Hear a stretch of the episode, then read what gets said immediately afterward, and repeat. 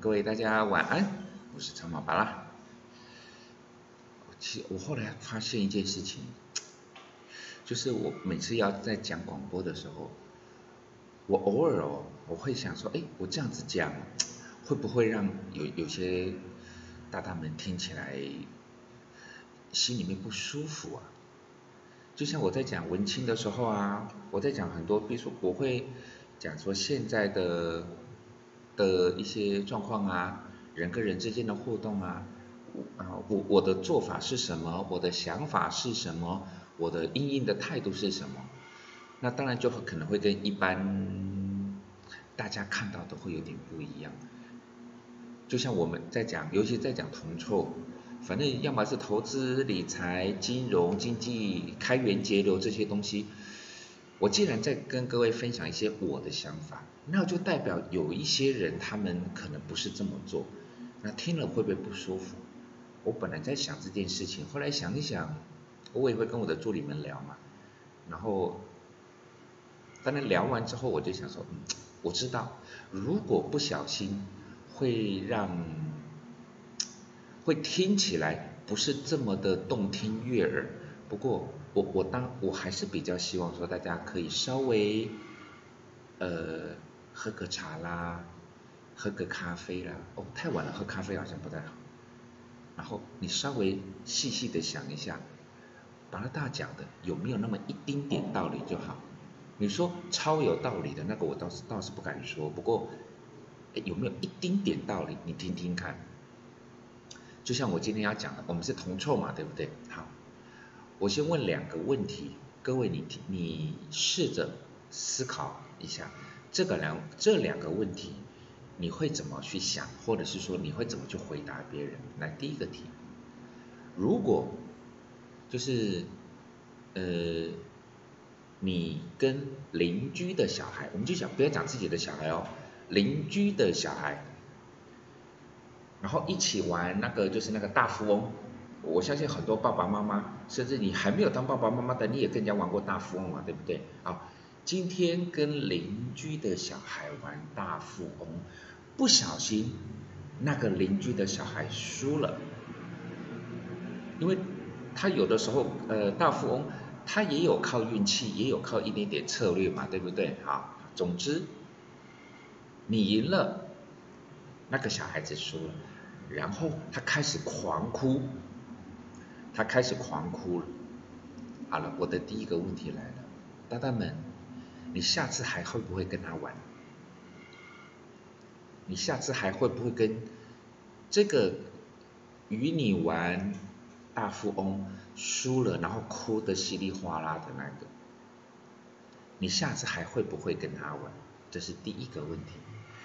第二个问题呢，跟第一个问题几乎一模一样，不过。不是隔壁的小孩了，是你的同事了，上班工作的同事了，啊，或者是说你的什么大学毕业的同学啊，怎么样啊都没有关系，总之成年了，大人。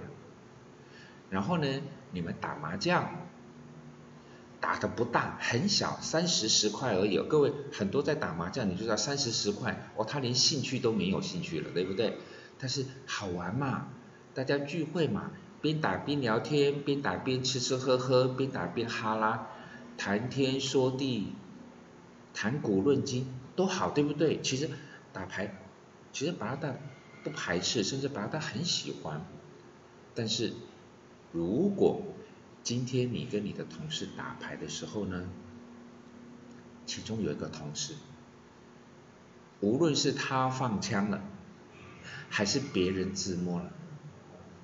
他的脸色就难看到爆，不讲话了，甚至会开始有点生气。不管，譬如是说，打快点，打快点。他说想那么久干嘛？就是哎，刚刚开始本来还会嘻嘻哈哈，对不对？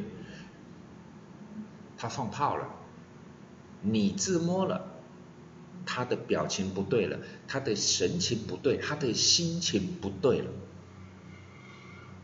虽然不到于翻脸啊，当然不可能，也不可能去冰斗嘛，对不对？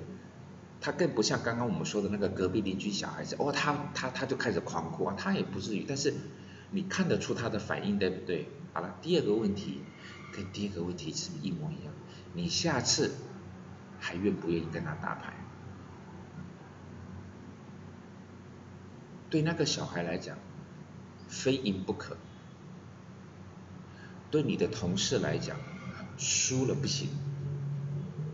各位，如果你觉得那一个小孩你下次不太想跟他玩，这一个同事呢，你下次也不想跟他玩，那我就会，如果你的答案是这样，那我们就来聊今天的同桌，就是。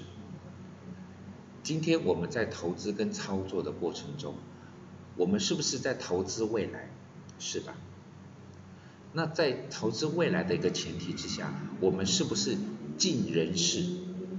我们很努力嘛，不管说研究基本面、研究技术面、研究筹码面，甚至资金面、心理面、预期面，我们所有的东西都竭尽所能的去努力，那一个是不是叫做尽人事？跟打牌一样啊。我会看海底，对不对？然后我会我会算我我评估一下几率嘛，对不对？好，我们这样子，我们也在尽人事，但是终究还会有三个字，对不对？那叫听天命啊！就算你你这个牌听五个洞，超好的，对不对？然后别人呢是听绝章单调。宪法有没有规定你听五个洞就非赢不可？你的几率很大，但是绝章单调的他是一定会输吗？你知道答案的，甚至有的时候是你听的是绝章单调的那一只红钟，哎，被你自摸摸到了，有没有这种可能？当然有可能。别人会不会觉得，哎呦喂呀，我听两个洞，我听三个洞啊，我说我听的好好的嘛啊，对，但是你还是会胡啊。同样的。就算我们竭尽全力的在投资操作的这个领域上面努力了，但是偶尔我们希望是什么？我们最希望的是不是就是大赢小输，多赢少输？我们知道不会百战百胜，我们也知道百战百胜只有第四台投顾老师才会来那一套，但是我们只要。呃，下大的部位的时候，譬如说我买十张股票，我赚的多一点；但是我买两张股票的时候，我就我哎不小心停损了，我亏少一点。然后我操作十次呢，我赢了八次，啊输两次，还要啊一样哦，要跟第一个搭配哦。如果说你如果说不小心呃停损了两次，结果那两次都是部位下很大的，我那当然也不舒服，对不对？就是你赢得大，输的小。赢得多，输的少，在这样子的情况之下，哎，就代表是说这个操作的方法啦，操作的原则逻辑，应该是还不错，应该是还不错。即便连巴菲特是不是也踩到过地雷？各位如果在报章媒体上你也看过这样的讯息，对不对？他也踩到过地雷，但是总呃总的来说，整体而论，他如果买十档股票，大概就是那一两档会中弹而已。但是但是那一两档。那一两档中弹，你会认为巴菲特他们那个伯克夏基金，他都没有在认真吗？他都没有研究吗？他都不努力吗？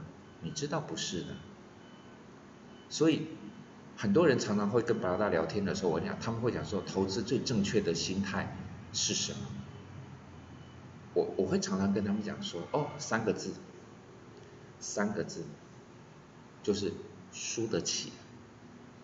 输得起不是代表是说哦，那我就拿来拼，我把把都压房子、压车子、压全家、压身家，因为我输得起，不对，就是我们先进人士，输得起，当然前面是叫做我先进了人事，我知道我为什么要进场，我知道出了什么状况，我就必须要退场，这些都是在我下单操作之前，我大概就得规划好。即便你是就是用，譬如用基用用那个基本面，台积电哇基本面很好啊，所以说按照它的这个 EPS 啦，按照它的本益比啦，按照它的这个前景和发展来讲话，哦好，大概到什么价位是我们的目标，但是布拉达一定都会有个有一个那个但是，但是在这么好的预期之下，就不应该发生某种状况，而那一种。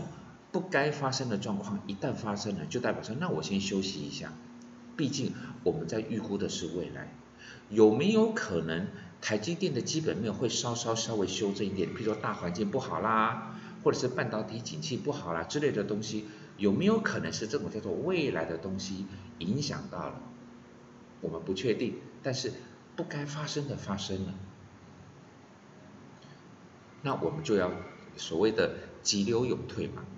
所以老祖宗的智慧对我来讲非常受用，是居安思危是一个，但是居安思危只是思，我要保持戒慎惶恐的心情心情，但是急流要勇退。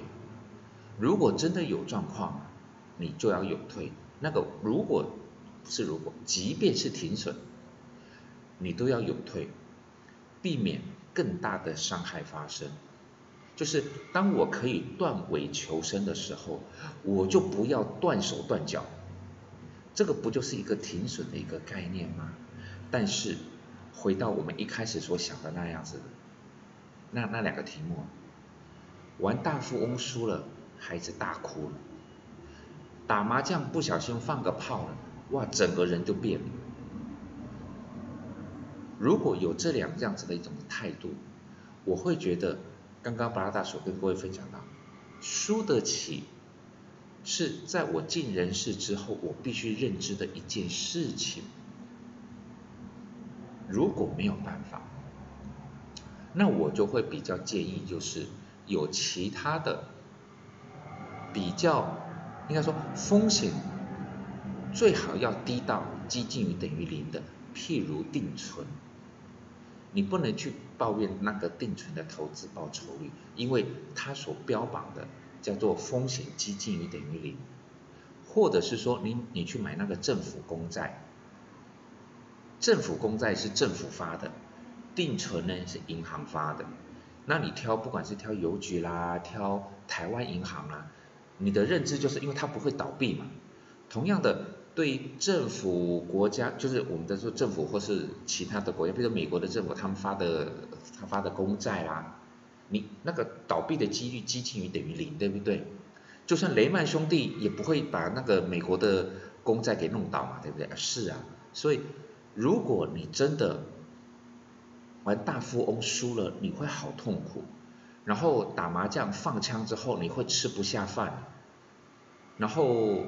进了人事，在操作的过程中，如果合理的断尾，而不至于断手断脚，合理的断尾，然后你你你会这个整个情绪，你觉得你没有办法控制的话，巴拉大会比较建议你还是可以投资，不过你你要选择的会比较是像刚刚所提到的，无论是定存或者是比定存稍微好一点点的所谓的美国的国家的。安全的公债可能会比较好一点点，所以我在我在猜想啊，我在猜想说，很多人在投资的过程中来讲的话，在这一件这这这三个字比较没有认真的想过，所以为什么在执行停损这么难？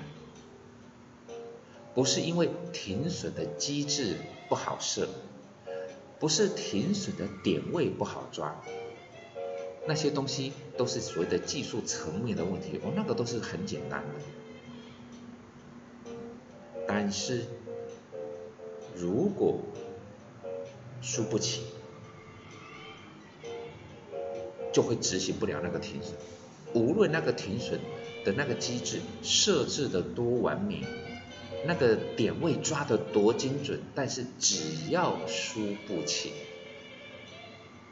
我会建议投资那种所谓的风险接近等于零的，就是说你不会输啦，就是一百万你拿去存定存，你那个一百万不可能消失的，对不对？买那个美国的公债基金。大致上也是这个概念，那个可能就会比较适合。而我们在这个市场上，我们没有百战百胜，各位，我们只是秉持那八个字，应该说十六个字吧，尽己所能，得所该得，赢多输少，赢大输小，这是我们努力的目标。合并在一起，三个字就是今天的结论。投资理财有一个很重要的起步，不是我喜欢输，也不是我愿意输，但是我输得起。各位想一想吧，晚安。